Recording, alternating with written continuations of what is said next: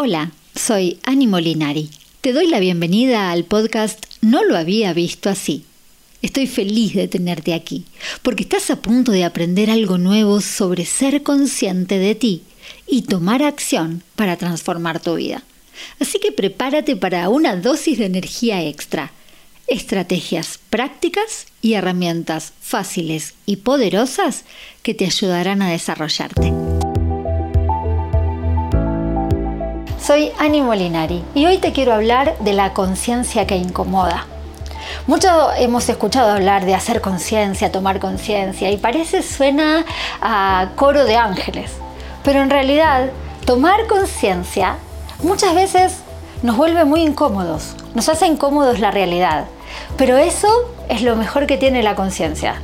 Cuando te sientas incómoda o incómodo, cuando sientas que no encajas ya en, en todo lo que has armado a tu alrededor, es que seguramente has hecho conciencia de algo tuyo que hay que cambiar.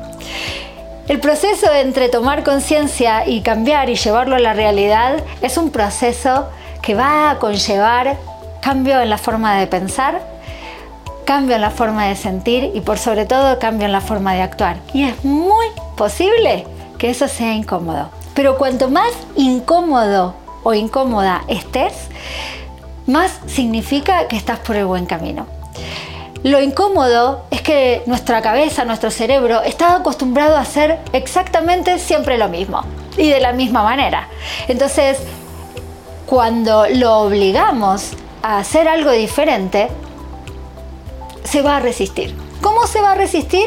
Enviándonos pensamientos de no, qué lata, ¿para qué vas a hacer eso? No, voy a perder a mi familia. ¿Cómo voy a solucionar esto de otra manera si yo ya lo sé hacer?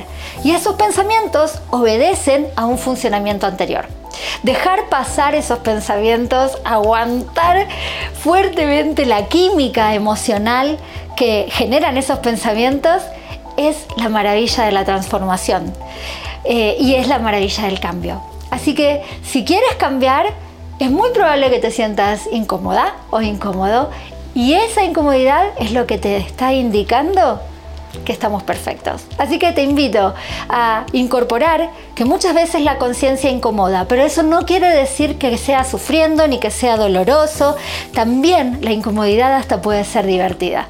¿Cómo puede ser divertida la incomodidad, Analia? ¡Qué locura! No, si yo sé que estoy incómoda porque estoy evolucionando, mi cerebro va a sentir que algo bueno está sucediendo y esa incomodidad se va a transformar en algo muy positivo para ti. Así que te invito a la conciencia que incomoda.